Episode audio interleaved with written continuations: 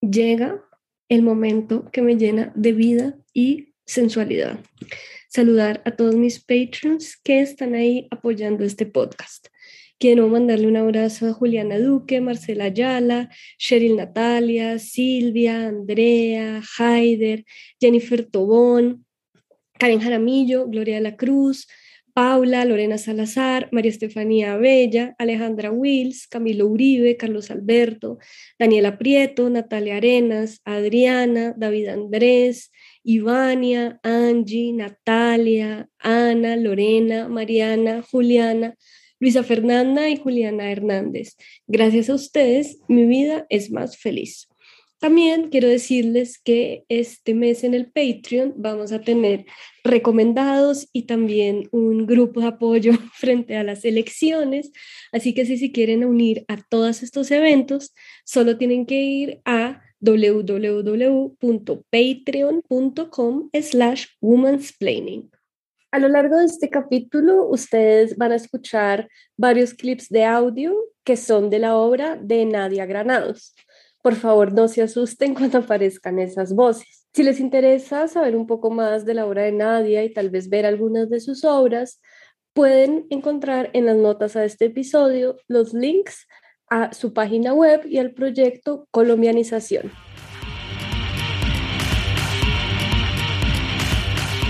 Esto es Woman's Planning.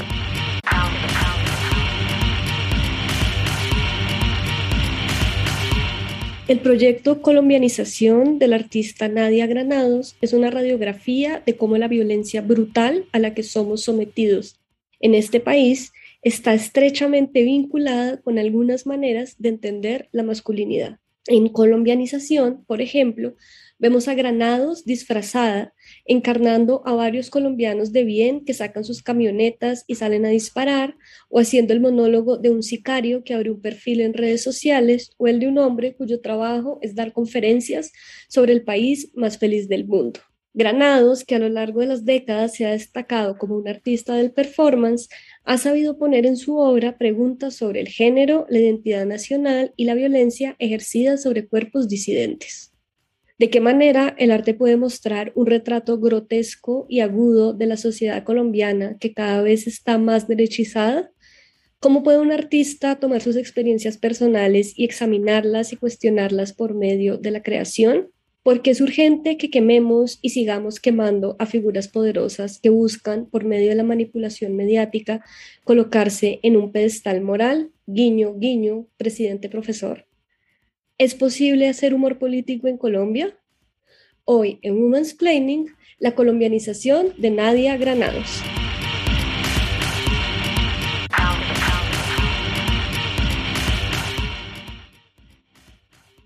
Hoy estamos con Nadia Granados. Nadia es maestra en artes plásticas de la Universidad Nacional de Colombia, magíster en artes visuales de la UNAM. Ella es una artista colombiana de performance, cine experimental, multimedia, web art y cabaret.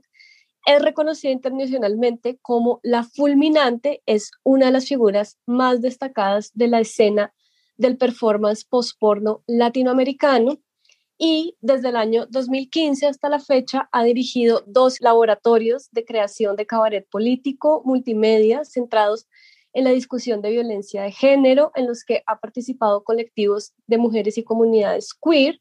También a lo largo de su carrera ha recibido varios reconocimientos entre becas, residencias y premios, y su trabajo ha sido presentado en exposiciones colectivas, festivales de video, cine experimental y performance. Hola Nadia, estamos muy contentas de tenerte acá. Hola, ¿cómo estás? Este capítulo tiene un bonus que también me hace muy feliz. Hola Lina.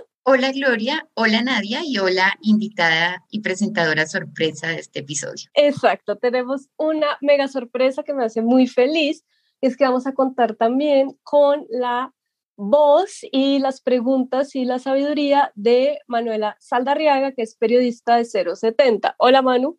Hola, muchísimas gracias por invitarme. Tengo que decir que en Comité Editorial de 070 cuando mencionaron a la fulminante, a Nadia, salté y dije, quiero estar ahí. Y me recibieron también como con, con, con la misma alegría y efusividad, así que muy contenta de, de compartir esta conversación. Y a mí me encanta eso que dice Manu, porque eh, yo también tengo que confesar que soy fan de la obra de Nadia. Cada vez que veo eh, su obra expuesta, quedo con cientos de preguntas, con cientos de pensamientos, quedo también con mucha risa porque me parece que es una obra que tiene muchísimo humor. Entonces vamos pues a aprovechar este espacio para que las personas que escuchan este podcast puedan conocer, si no conocen, la maravillosa obra de Nadia Granados. Y nada, pues yo quería comenzar con una pregunta creo que muy sencilla, pero que es algo que, mm, pues que cuando veo tu obra es algo que salta y es lo primero que salta,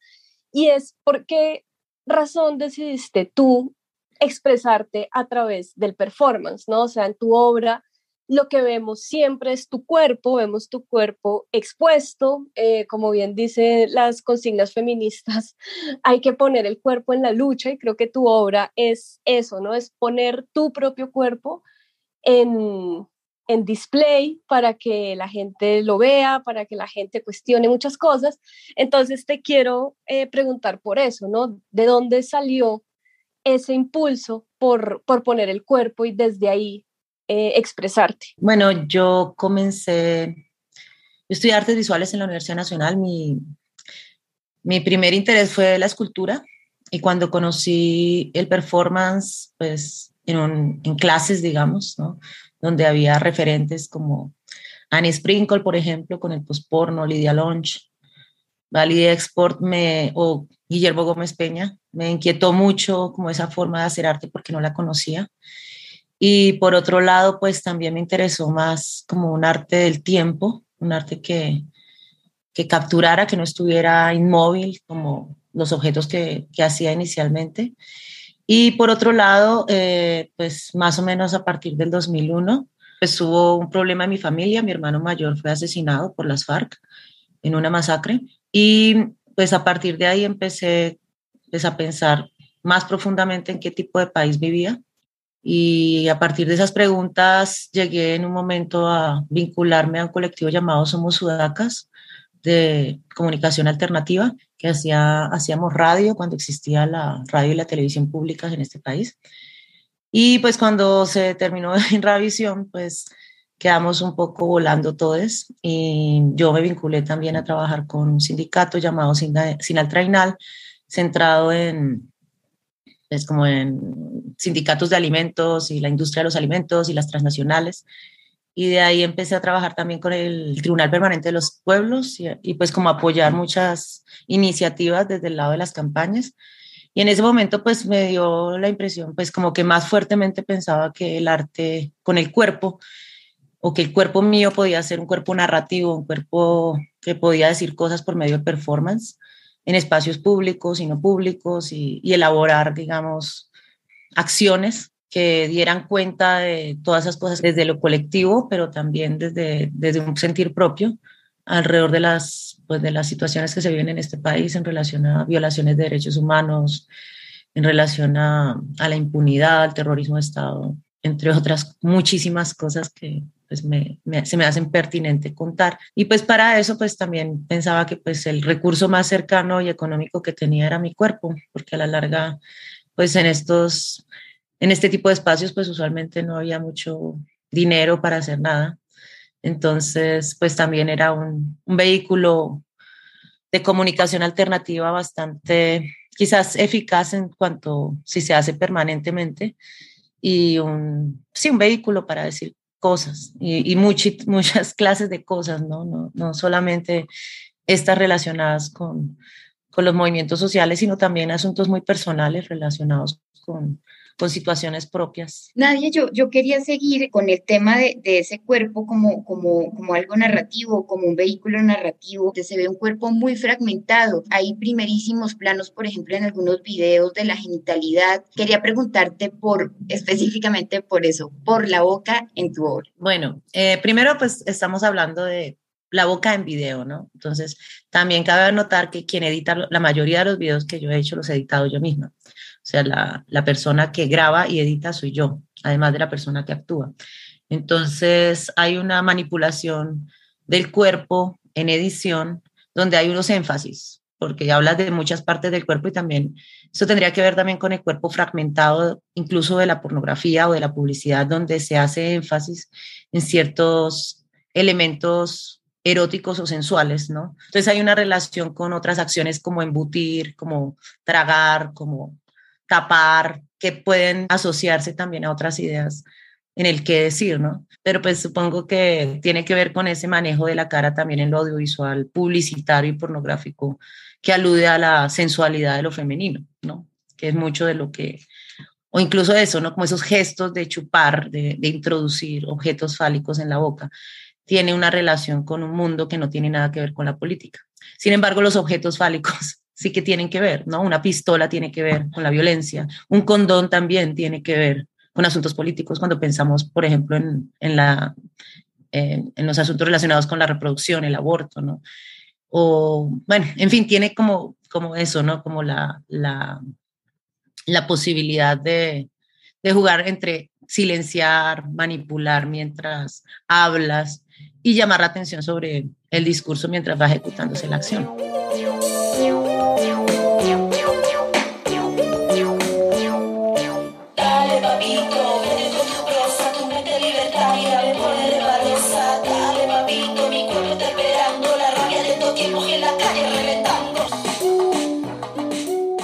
Nadia, también me parece muy interesante preguntarte cómo ha sido la construcción de deseo o cómo ha cambiado la noción de deseo teniendo en cuenta que utilizas el cuerpo como vehículo expresivo y como decías ahorita fue eh, la alternativa, digamos, más, más cercana por supuesto, la piel y el cuerpo como primer territorio. ¿Cuál es la relación cuerpo-deseo, política eh, en, ese ejercicio pospornero? Hay muchos ejercicios de posporno, unos que están mucho más relacionados con evidenciar otro tipo de placeres y de deseos.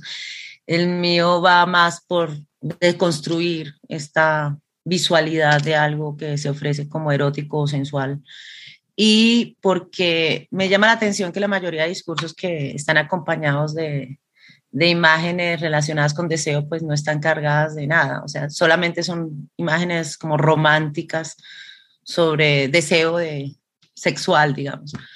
Entonces, para mí era interesante como esa, ese de construir eso, como poner una cosa al lado de la otra. Por ejemplo, a mí me gustaba, me, me interesaba mucho de, muy, de, muy joven el arte erótico, ¿no? Me interesaba también como ese horror o ese miedo que genera como el, el posicionamiento sexual de una mujer, porque usualmente las mujeres somos objeto del deseo de los demás o no, o no estamos para decir nuestros propios deseos y si lo hacemos también somos, muchas veces somos tachadas o, o somos estigmatizadas por eso, ¿no? Entonces, de alguna manera yo pensaba como en esta vagina devoradora de hombres de la que, de la que se habla tanto en algunos asuntos psiquiátricos, psicológicos, como ese miedo de, ser tragados por una mujer, ¿no? Y como esa mujer que, que, genera tanto miedo al mismo tiempo es domesticada y sometida para evitar que, que sea, pues digamos, un ser autónomo y poderoso, ¿no? Porque precisamente creo que muchas de las construcciones de género ponen a, a, a, la mujer en un lado de domesticación y de sometimiento y de sumisión.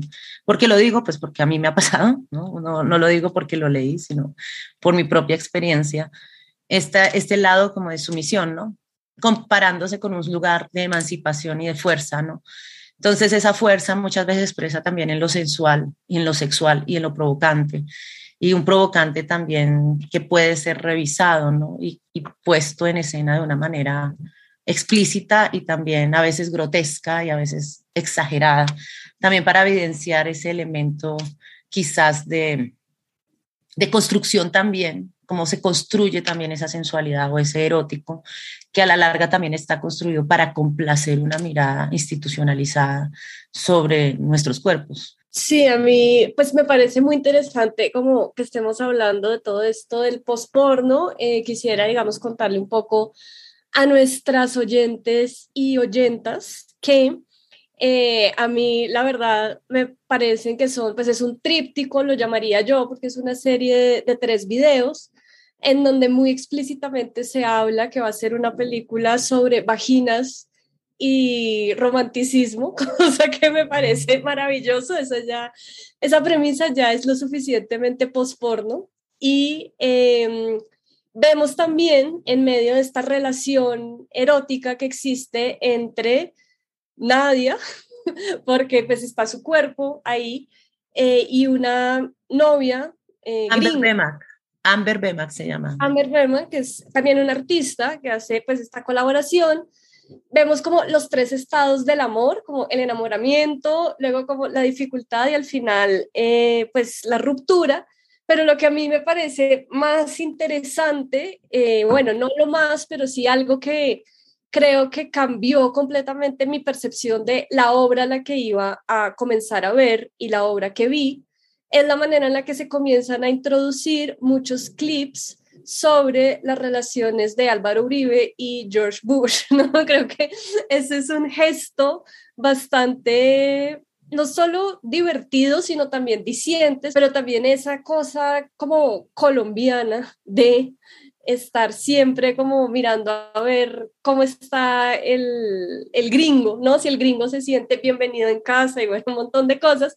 Y me pareció muy genial porque siento que no hay manera de, como lo decías ahorita tú, Nadia, de diferenciar como nuestro lugar como mujeres con nuestro lugar político, ¿no? O sea, ser mujer también implica nacer dentro de un entramado de dominaciones, dentro de un entramado de sumisiones, nacer mujer colombiana, pues digamos, mucho más. Y me, me, me interesó mucho cómo todo eso, se, o sea, es imposible hablar de tu obra sin hablar de transfeminismo, pero también es imposible hablar de tu obra sin hablar de política. Y eso es algo pues que a mí me hace admirarla mucho, porque para mí el género no puede verse sin un ángulo político y un ángulo político coyuntural aparte. Sí, pues para mí es como algo, pues como una obsesión un poco. Obsesión no, pues es, lo que me importa para trabajar, ¿no? Para desarrollar pues mi trabajo artístico. Y pues no, con relación a la, a la trilogía, pues fue un momento bien interesante de mi vida, fueron más o menos Todavía soy amiga de Amber, somos grandes amigas y seguimos colaborando. Pero pues durante ese tiempo aprendí muchísimo porque nunca me había aproximado al cine experimental, que fue lo que esa trilogía es. Es, es una trilogía de cine experimental y un lenguaje tan ambiguo, digamos, porque no es nada, es explícito sexualmente hablando, sin embargo, es, tiene una complejidad alta en, en cuanto a hasta la manera en que está editado. Por ejemplo, volvemos al asunto de la edición, donde se toman decisiones de qué es lo que finalmente se queda ahí, porque lo que hay ahí es un, cúmulo de improvisaciones de una pareja que estaba enamorada, una pareja de mujeres enamoradas, ¿no? De lesbianas, digamos. Entonces, primero hay una cosa sobre la mirada lesbiana, que es que la mirada lesbiana es como de las voces más, creo que escondidas de todo, el, de todo el panorama, de todos los panoramas y que de alguna manera es una mirada que yo no había explorado porque yo venía de ser muy heterosexual.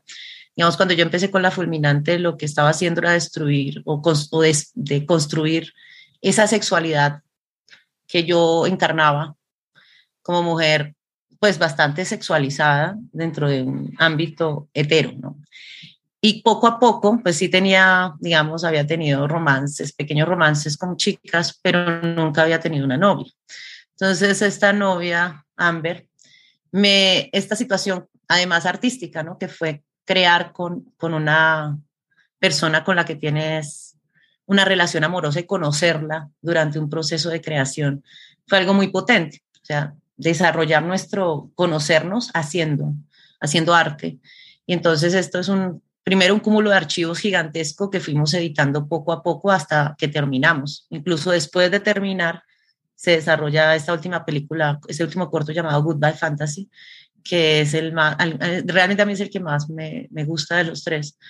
Y al final tiene como ese lenguaje un poco mucho más poético de lo que yo estoy acostumbrada a realizar cuando trabajo sola. Y pues me ha parecido pues como un momento muy potente de, de mi trabajo entonces, pues digamos que ese fue como un, un momento de trabajo que, en el que la voz mía o, o, la presencia, hiperpresencia mía en mi trabajo se fue como para un lado distinto.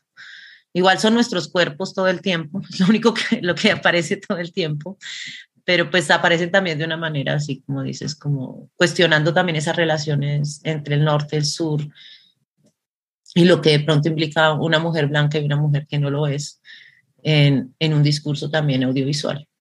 Y también dos, dos, dos presencias femeninas que están, eh, bueno, dos lesbianas haciendo pues un, una serie de actividades que, pues, que a veces no son ni tan eróticas ni tan sexuales para, para la mirada convencional de, de, de, lo, de la gente que está viendo lo sexual o lo que sea, sino pues es como un, un tipo de, de lugar de lo sexual que a veces la gente no, no lo ve así tampoco. Incluso una, una manera de aproximarse o de mostrar el cuerpo que yo tampoco había tenido antes.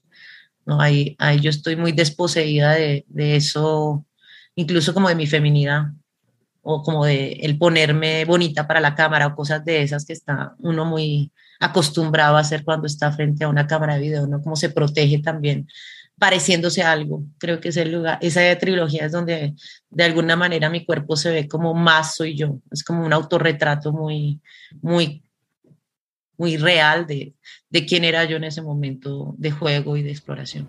Narcoestética y narcocultura en Narcolombia, narconovela, narconovelas, narcopolítica, narcovideo, narcocassette, narcocorrido, narcodólares, narcomodelo, narcomodelo, narcomodelo, narcocamioneta, narcoavioneta. Tu trabajo colombianización está en este momento nominado al Premio de Arte Luis Caballero. Eh, bueno, es, es, es una obra enorme y maravillosísima, pero yo quería preguntarte precisamente por esta investigación que haces eh, para, para construir, para realizar esta obra específicamente por la investigación que haces en cuanto a la cultura eh, eh, popular, en colombianización, pero bueno, en, en, otras, en otras eh, piezas tuyas se ve, por ejemplo, ese uso, qué sé yo, de la salsa romántica, de los noticieros, de las telenovelas, de, de narcotraficantes, es decir, de, de imágenes con las que son muy cercanas para la sociedad colombiana y tú, por supuesto, las, las recreas o las, o las agarras, digamos, de una manera manera, de una manera satírica, por supuesto. Todo esto, digamos, como es tu acercamiento a esa cultura, si se quiere, popular o masiva eh, colombiana. Pues lo, mi aproximación primero fue como consumidor, o sea, como tenía, yo tuve adicción a la televisión, después de la muerte de mi hermano, tuve adicción durante dos años, no quería hacer nada, me quería morir, más o menos, como a mis veintipico, ¿no? Entonces, creo que en esa época, pues como que llega uno a un hartazgo, ¿no? Ya uno no se murió, superó, y pero igual de tanto ver y de tanto reconocer también esa cantidad de, de códigos que están ahí y que se toman como la normalidad, ¿no? Entonces, para mí, por ejemplo, como lo que decía antes, eh, el, el, arte del video o el, el, video como arte y el video performance, que es lo que más hago, pasa por un asunto de la performatividad también en lo audiovisual. Entonces, como percibo que tenemos una obediencia a la manera en que nos han enseñado cómo se ven las cosas en lo audiovisual.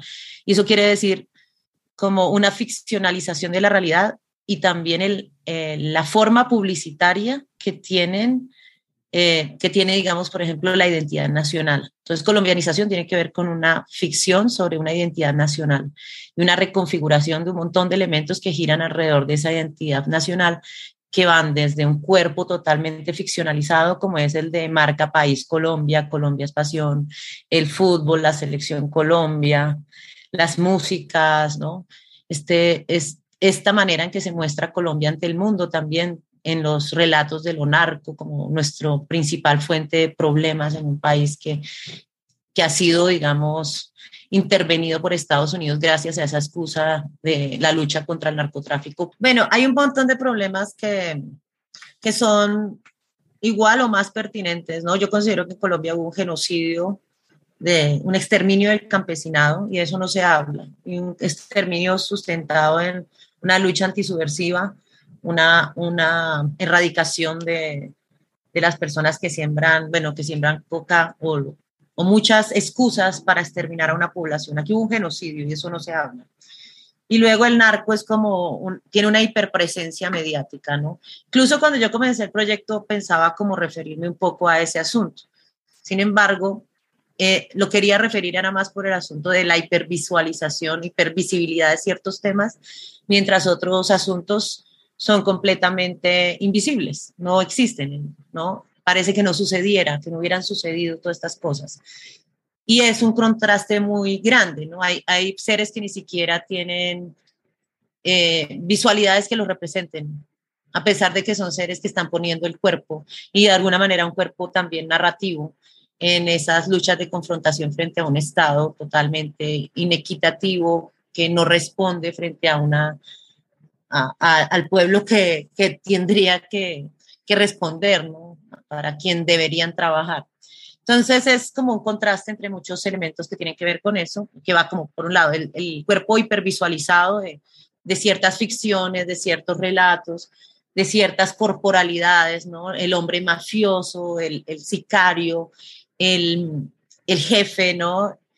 Que siempre es como este hombre eh, que hace mucho daño y que a la larga también se vuelve un sujeto de deseo, en contraste con también un cuerpo que, que puede ser un cuerpo descuartizado, que es otro aparato, otro elemento, otra manera de, de hacer comunicación, un cuerpo que comunica también, pero que ya no es un relato en video, audiovisual, sino el relato de, de, la sangre que corre, de los cuerpos avaliados, de los cuerpos que todos los días alguien tiene que recoger enfrente de su casa porque les dieron tres balazos en la cabeza y usualmente son sus familiares, una comunidad que, que está buscando cambios y que son procesos también de silenciamiento muy, muy terribles y que están pasando cada semana en este país y de los que no se habla, digamos, como se habla de, de otros temas que son hipervisibles. Yo lo que realmente soy es un privilegiado. Soy una persona que ha sido bendecida por la fortuna de poder trabajar por un tema muy bonito.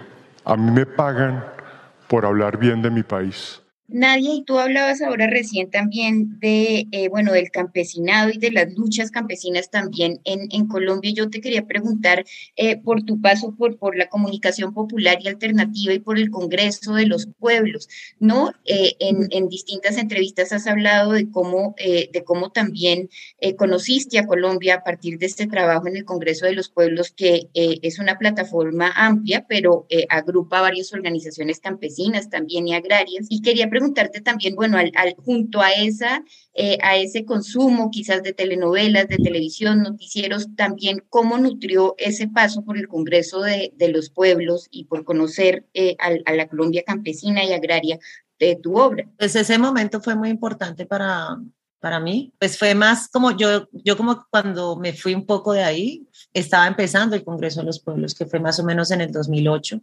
después del Tribunal Permanente de los Pueblos y de la, una minga indígena que hubo en la Universidad Nacional, es que nace, digamos, esta, este, este congreso que fue un congreso que se hizo y que después se convirtió en un movimiento social del que pues yo diría hice parte como en un momento, pero pues ya no, no podría decirlo igual.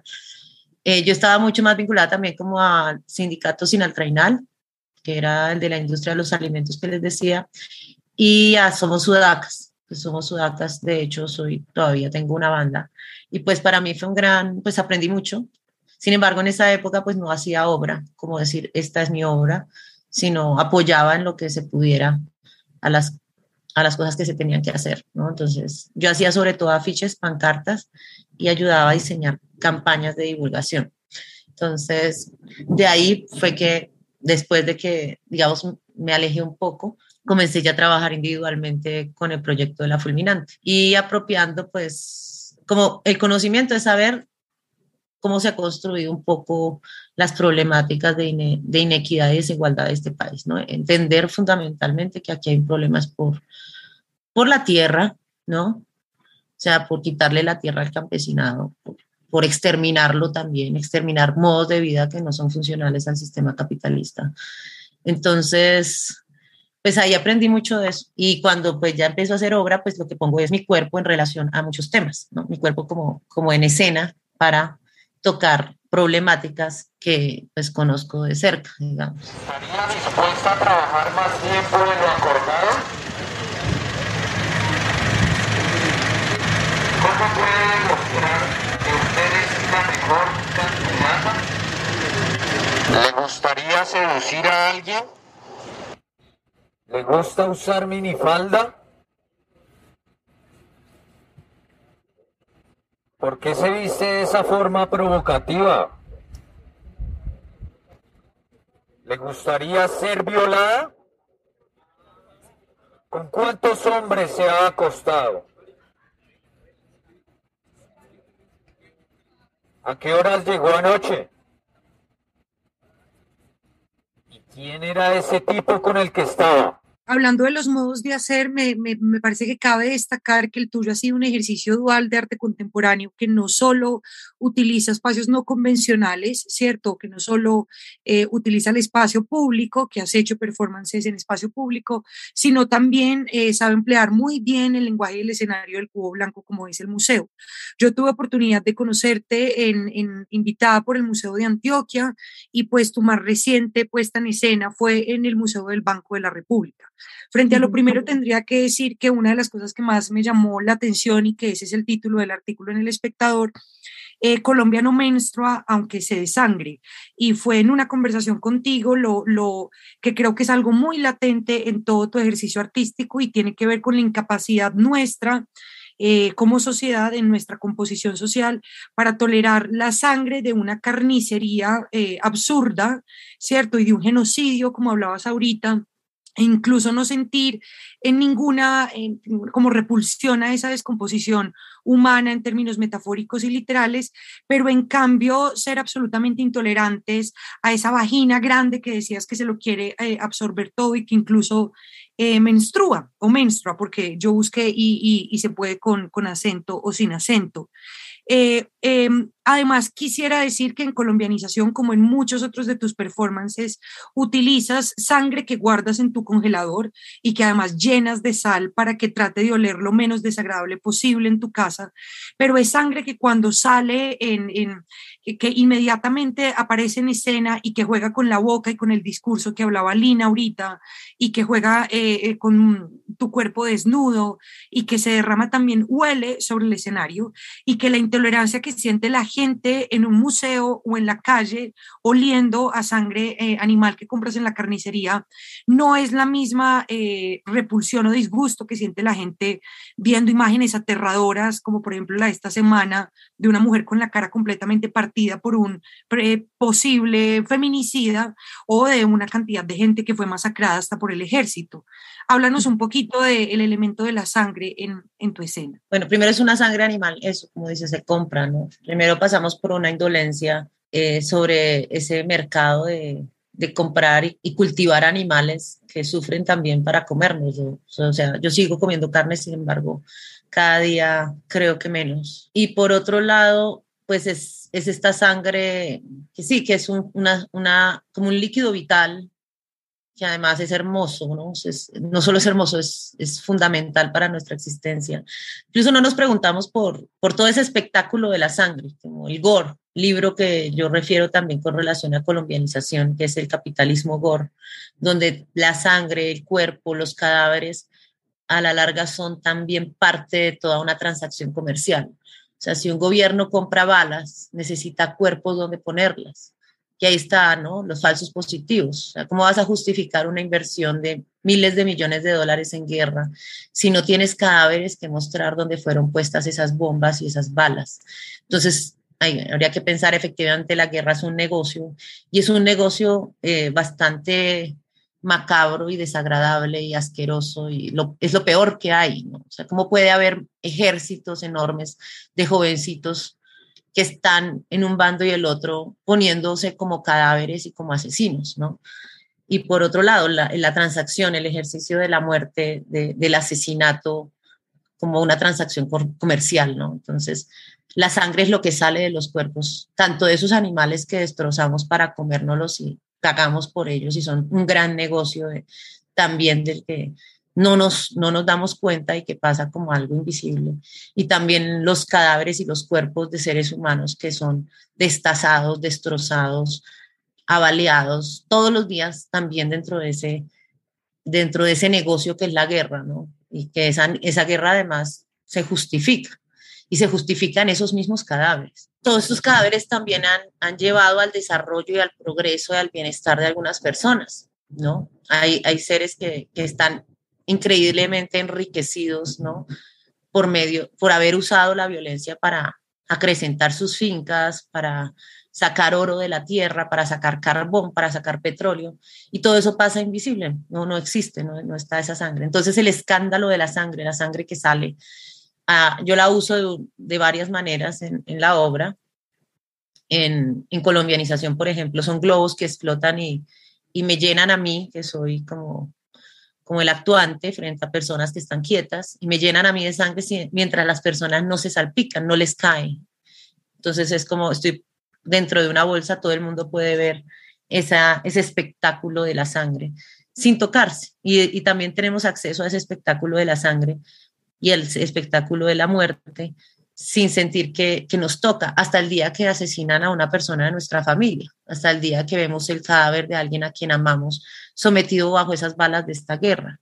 Ese día todo cambia, ese día que eso sucede, y creo que nos ha sucedido a muchos y a muchas, es, es ese día en el, que, en el que uno de los tuyos es un cadáver, ya no es más una persona, sino que es algo que huele a putrefacción y huele a muerte.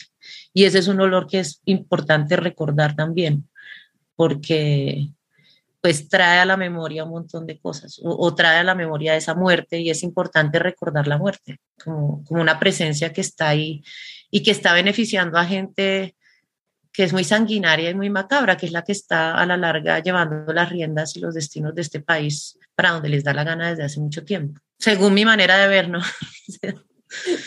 Sí, según, según tu manera de ver y creo que también la mía, digamos, y creo que también por eso nos pareció como interesante y urgente como hacer esta conversación contigo, porque eh, tu obra, sobre todo esta última de colombianización, permite ver esa mirada de ese país en el que estamos ahora y en el cual se están jugando muchas cosas eh, las próximas elecciones, ¿no? Como si aguantamos otros cuatro años de sangre y muerte, y como tú bien acabas de decir, de balas que piden cuerpos, ¿no? Y eso pues me parece que es, es como muy importante siempre tenerlo como muy presente porque las cosas que hemos visto y yo creo que, o sea, lo que pasó el año pasado con el paro nacional, por ejemplo, yo creo que fue algo como inaudito en el sentido de que todos los días podíamos conectarnos a una pantalla y ver un en vivo de personas que estaban siendo masacradas y eso pues es algo que pues que a mí en lo personal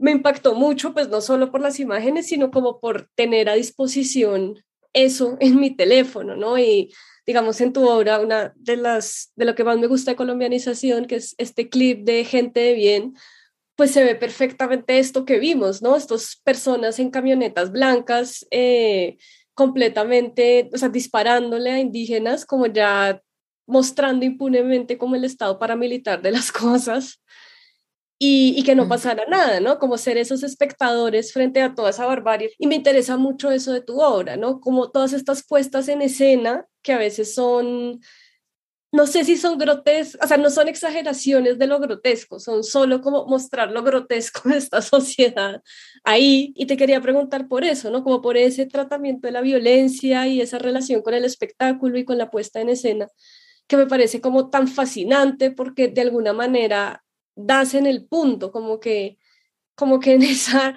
en esa representación logras llegar como al centro de, de esas violencias que experimentamos y mostrarlas como sin filtro y, y, así es. Sí, con relación a la gente de bien, por ejemplo, pues hay muchos elementos con este proyecto, por ejemplo, en las músicas y en las visualidades de estas músicas. Hay muchos carros y hombres ostentando armas, ostentando también culos, ¿no? Alrededor, o sea, son como propietarios de algo más y todo este bienestar como que se ostenta y que, y que se, se reconoce a sí mismo como el lado bueno de, de, la sociedad, mientras que lo demás no merece la existencia si no pasa por su aprobación, ¿no? Entonces, pues creo que la, lo que yo hago ahí sí es apropiar unos elementos, una performatividad de lo audiovisual, como decía antes, y por otro lado, eh, pues como ponerlo tan, tan, exteriorizarlo de una manera un poco, pues, obvia, como casi que literal. Y además que está ahí, toda esa sociedad está ahí, es muy grotesca, es, es muy, y es muy indolente también. A mí lo, esta situación de, del paro pues me pareció, o sea, por ejemplo, eso de ver los cuerpos, los cadáveres. Yo creo que también hay una situación con relación a la posibilidad de que ahora en vivo y en directo desde los espacios donde suceden las cosas haya transmisiones en vivo y que quien no, o sea, que cualquiera pueda poner en circulación imágenes, ayuda a que haya un montón de verdades que se han develado que antes no se podían, no, no teníamos acceso a poderlo hacer. O sea, como los medios populares, el arte popular, o sea, como la, la gente, cualquiera de nosotros en la calle haciendo cosas y poder hacer que eso se vea de alguna manera y, haya una especie de espacio donde circule, creo que, que es, es, muy nuevo, ¿no? Cada año hay un paro nacional, hay una movilización importante en este país desde hace décadas. Yo tengo 44 años y estoy en manifestaciones, saliendo a manifestaciones desde los 12 con mi mamá. Entonces, no, no, no creo que no hayamos querido un cambio desde hace mucho tiempo. Mi mamá también salía a echar piedra y mi mamá también salía a las manifestaciones en los 80, en los 90. Entonces, creo que hemos heredado, por un lado, un montón de tristeza, un montón de angustia, un montón de, de represión, de odio, también de resentimiento, pero también hemos heredado como el decir, o sea, hay tantos muertos por esto que por qué vamos a abandonar, ¿sí? Porque decir que no ha pasado nada y que no vale la pena luchar cuando ha habido miles de personas, cientos de miles de personas, yo creo, asesinados en este país por tratar de transformar esta realidad en otra cosa, porque lo que tenemos no, de verdad no es lo que nos merecemos. O sea, creo que no nos merecemos lo que, lo que nos está pasando. Y sobre todo, creo que pues podemos seguir pensando que por lo menos vale la pena decir que no estamos de acuerdo con, con el proyecto de futuro que nos están planteando desde hace mucho tiempo, ¿no? Colombianos, bienvenidos al futuro. Y este es un futuro de mierda, o sea, en el que estamos. Es un futuro totalmente inequitativo, indolente, masacrador, ¿no? Violador. Y todo eso también se representa, creo, creo que tiene mucho que ver con ese asunto de las masculinidades y con, con la construcción de masculinos empoderados en la violencia y capaces de hacer cualquier cosa por tener dinero para ser más, más poderosos y tener más, y acumular más y tener más. Y un montón de complicidades también desde el lado de, del mundo de lo femenino también, diríamos. Pero creo que hay una, una, fuerte, una fuerte responsabilidad en la construcción de masculinidad en relación a la violencia y creo que eso tiene mucho que ver también con, con el proyecto de este, colombianización, porque pues lo que hago ahí es caricaturas de hombres o, o de masculinidades y, la idea también es perderles el respeto un poco, porque siempre le hemos tenido respeto al que nos grita, al que nos pega, al que nos viola, al que nos, al que nos hace sentir miedo. Y yo creo que eso es algo que está muy arraigado, ¿no? Ese, esa idea de como mi papá me pega, entonces le tengo miedo y eso es respeto, y eso no, eso es terror, eso no es respeto. Entonces yo creo que es importante también perderles el respeto a estos señores y, también que hacerlos ver como, o sea, como develar las capas de esa construcción de identidad totalmente tóxica en la que están empoderados.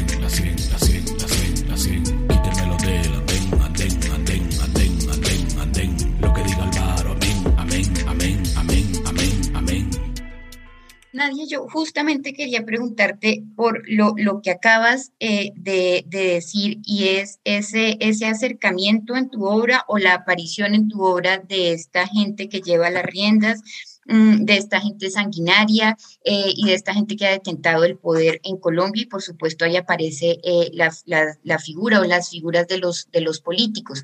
En el cabaret de la fulminante, que es eh, una de tus obras, y una escena, digamos, en la que aparece la fulminante acuclillada sobre un televisor y el televisor pareciera, digamos, por, por la misma pues escenografía, que estuviera como, como manchado de rojo. En el televisor hay un político, eh, si no estoy mal es el expresidente Juan Manuel Santos, eh, dando un discurso y la fulminante toma, toma un cuchillo eh, y, apuñala un poco el, televisor donde está este discurso, ¿no? Más que, más que la persona donde está este discurso justamente del poder siendo transmitido.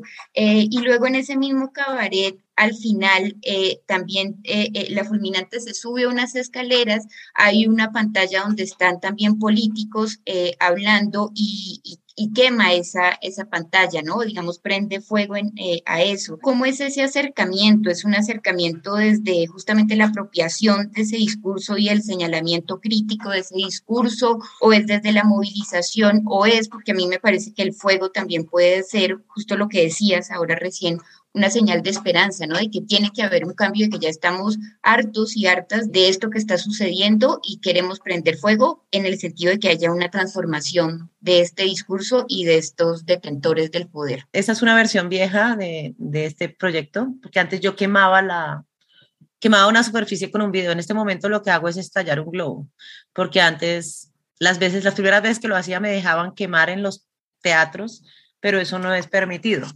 Pero de alguna manera me, hace pensar en lo que pasó estos días con Cristina Zuleta y la palabra quemar, quemar a Fajardo, ¿no? Entonces uno dice, uno tendría que quemar a esta gente, literalmente, y quemarlo, no, no quemarlos echándoles gasolina y quemándolos, sino quemarlos políticamente. O sea, deberían ya salir de la escena política y no tener participación como líderes ni como personas que pueden administrar una ciudad o un país, porque ya han hecho, lo han hecho mal y han cometido errores graves en, su, en sus, bueno, en, su, en, sus, en sus administraciones o en el momento en que tuvieron la oportunidad de hacer algo. ¿no? Entonces, cuando una persona, Cristina, que lleva como la, las riendas de, o trabaja en ríos vivos y desarrolla una investigación contra un señor y lo, y lo ponen, digamos, contra la pared, ¿no? Acusándolo y demostrando eh, situaciones relacionadas con, bueno, todas las cosas que hizo.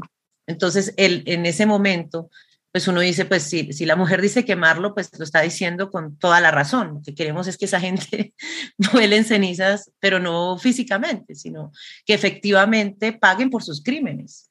Y no es un escándalo, digamos, ahorita se armó un escándalo y me parecía tan, tan manipulador, ¿no? Lo que están haciendo con, con unas palabras que se dicen pero a la larga, pues uno diría, esta gente merecería que no solamente, o sea, que, que se les hagan investigaciones, que se les hagan juicios y que respondan por sus crímenes. Entonces yo creo que en este país todos los presidentes, por lo menos, yo me estoy refiriendo a, a, a la historia reciente últimamente, porque tampoco soy historiadora ni nada de eso, pero me refiero mucho como a, a, estas personas como responsables de los crímenes que se cometieron durante sus administraciones. Entonces, las masacres de los años 90 tienen también un doliente, y un doliente era quien dirigía este país en ese momento. Por ejemplo, el asunto de los falsos positivos. Efectivamente, Juan Manuel Santos pasó a ser presidente después de haber ya sido reconocida su, su participación en los falsos positivos. Y luego Álvaro Uribe no, hizo, no le ha pasado absolutamente nada, pero es, son más de 6.400 personas asesinadas, ¿no? Y eso es, eso es escandaloso. O sea, si usted pusiera físicamente solamente esos cadáveres uno sobre otro, sería una montaña de cadáveres putrefactos con los que no, frente a los cuales no hay casi que ninguna respuesta. Y efectivamente esos, esos señores llamados presidentes son los responsables de eso. O sea, Duque, por ejemplo, o sea, que Duque haya sido presidente es algo, pues como uno dice, como un señor como este pudo haber sido presidente de un país pero lo fue. Pero los demás también, o sea, fueron presidentes y no pasa nada, siguen siendo figuras públicas, siguen hablando como si tuvieran el poder de la palabra, el poder del conocimiento, de la historia, y nadie, y muy pocas veces se les increpa públicamente, se les cuestiona. Entonces, para mí eso simbólicamente es, es un acto importante. Pues es un acto simbólico, ¿no? Es un acto de arte, es un acto pues de una puesta en escena, no es un acto hecho en la calle no es un acto que se hace en un teatro, ¿no? Pero al mismo tiempo es un relato construido a partir de, de la revisión de hechos de la realidad, de lo que yo considero mi posición frente a lo que sucede. Y mi posición frente a lo que sucede es quizás que estas personas deberían salir, deberían responder por sus crímenes, porque están implicados en los crímenes que se han cometido en este país, porque aquí lo que pasó fue un genocidio.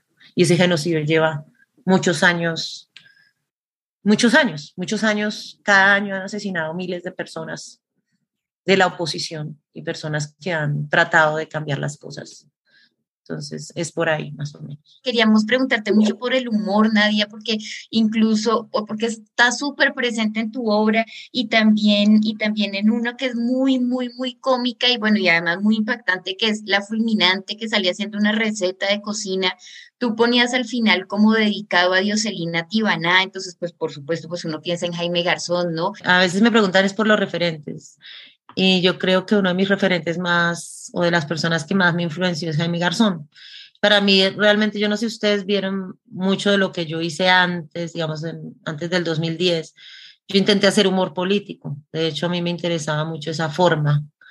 Lástima que no, no di, no di mucho porque es complejo hacer humor. Entonces, yo lo que hago es erotismo político pero me interesaba como esa forma de también de hacer personajes, jugar con los estereotipos y claro que, que siempre Jaime Garzón va a estar en nuestra memoria como gran artista, creador y, y emancipador de nuestras conciencias. Entonces, pues yo, pues claro que, que reconozco a Jaime Garzón como uno una de las personas que más me movió la mente cuando yo estaba muy joven y lo agradezco mucho también. Pues a veces le dicen, ¿usted para qué hace eso? O sea, ¿eso de verdad va a servir para algo?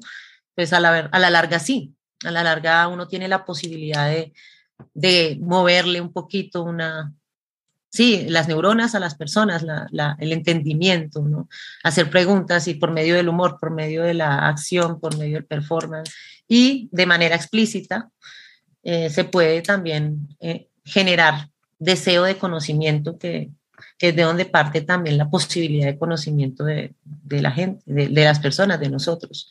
O sea, si nos, si nos tropezamos de repente con información, con imágenes, con, con actos de disidencia y de desobediencia, pues posiblemente eso es lo que hace que nuestra mente también se transforme y, se vuelva más curiosa y, y podamos lograr cuestionar este sistema en el que vivimos que pues realmente está bastante mal. Nadia, muchísimas gracias por tu tiempo, por tus respuestas.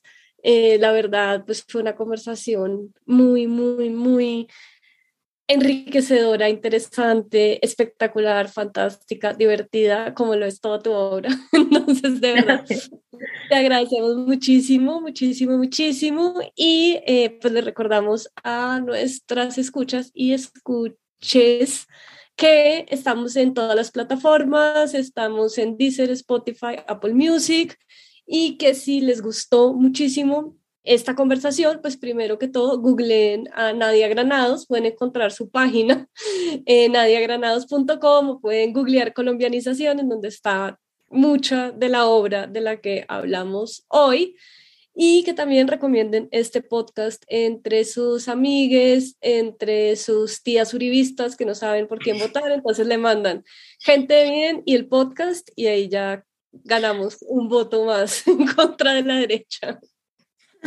No hay que sentarse a hablar con la tía y consentirla un rato y explicarle.